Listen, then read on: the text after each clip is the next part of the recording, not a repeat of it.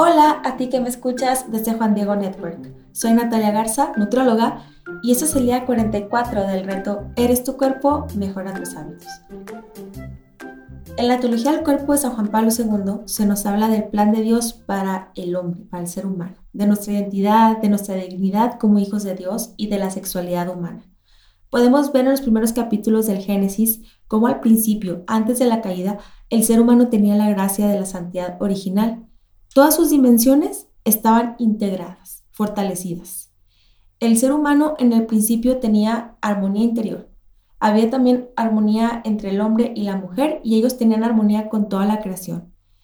Este dominio del mundo al que Dios le había, le había concedido, ¿verdad? Al principio, ocurría ante todo dentro de sí mismo. Él tenía dominio de sí mismo y por eso también estaba libre de la triple concupiscencia. Si quieres leer un poquito más sobre esto, te invito a leer a partir del numeral 374 del Catecismo de la Iglesia Católica porque está muy interesante. Luego más adelante en el capítulo 3 del Génesis podemos ver cómo el hombre, al ser tentado por el diablo, dejó morir en su corazón la confianza hacia Dios y abusando de su libertad desobedeció a Dios. El hombre quiso ser como Dios, quiso decidir de manera distinta a Dios. Y tras esta desobediencia, pues se rompe la armonía en sí mismo. Se rompe también esta armonía con la mujer y con la creación, porque el hombre ya no actuaba en virtud. Y por este pecado original, el ser humano posee ahora una naturaleza herida que se inclina al mal. Pero hay esperanza. Tras la caída, el hombre no fue abandonado por Dios, al contrario, lo llama. Dios quiere estar con nosotros y le anuncia en el protoevangelio del Mesías Redentor, de Jesús. Y Jesús vino a redimirnos, vino a darnos una nueva forma de vivir. Y vivir en la virtud es posible, porque citando la carta a los romanos en el capítulo 5, versículo 5, la esperanza no falla porque el amor de Dios ha sido derramado en nuestros corazones por el Espíritu Santo que nos ha sido dado.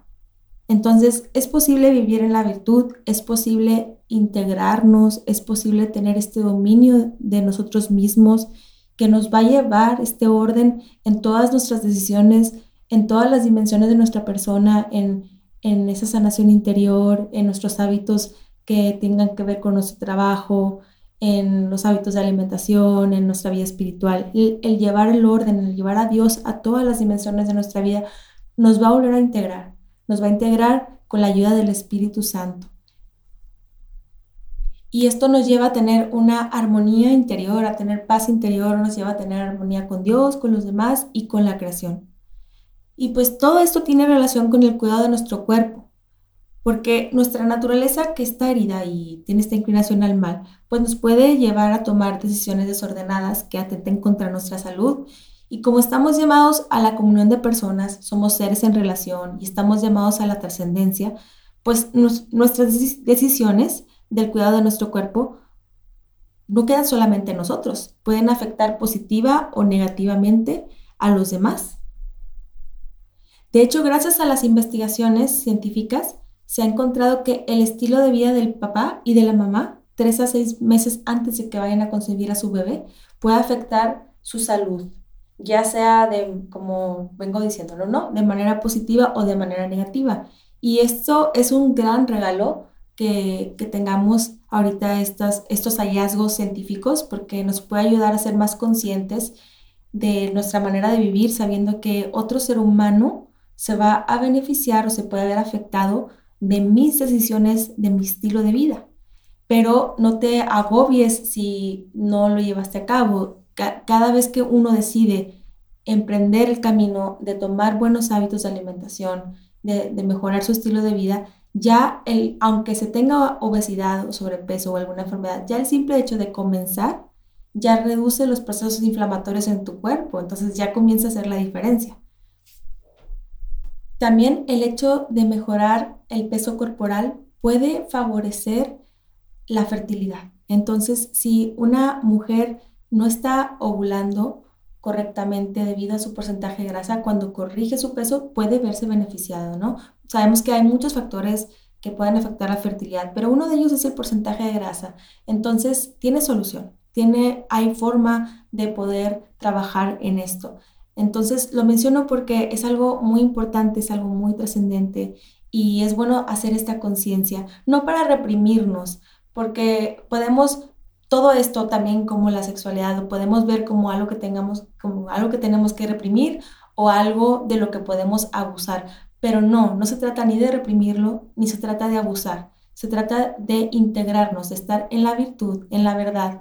Y sabemos, como hemos escuchado en el reto, que si mantenemos un peso saludable, podemos la mayoría de los días tratar de comer de la manera más saludable que podamos y uno que otro día podemos gozar de esos placeres, pero con moderación, ¿verdad? Con virtud.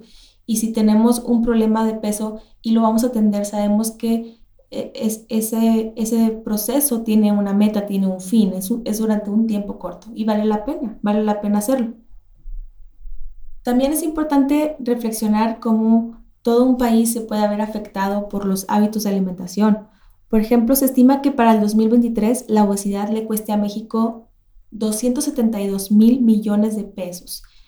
Y, esta cantidad de dinero realmente la podemos disminuir si llevamos un orden en los hábitos de alimentación, si nos, si nos apoyamos unos a otros, si nos damos buenos, buenos ejemplos, si, si damos buen ejemplo a los demás, el hecho de que tú empieces a cambiar también tu forma de comer, no sabes quién más te está viendo y que pueda haberse inspirado. Entonces, es importante considerar todo esto, saber que si mejoramos nuestros hábitos podemos mejorar muchísimo la versión de nosotros mismos y esto puede ayudarnos a integrarnos más, nos puede ayudar mucho en el camino de la santidad y podemos contribuir a mejorar la armonía con nosotros mismos y con los demás. Y pues para este reto me gustaría proponerte visitar a Jesús sacramentado o hacer un espacio de oración simplemente para tener un diálogo con Él y dejarlo hablar y que hable a nuestro corazón. Y nos vemos mañana para el siguiente reto. Que Dios te bendiga.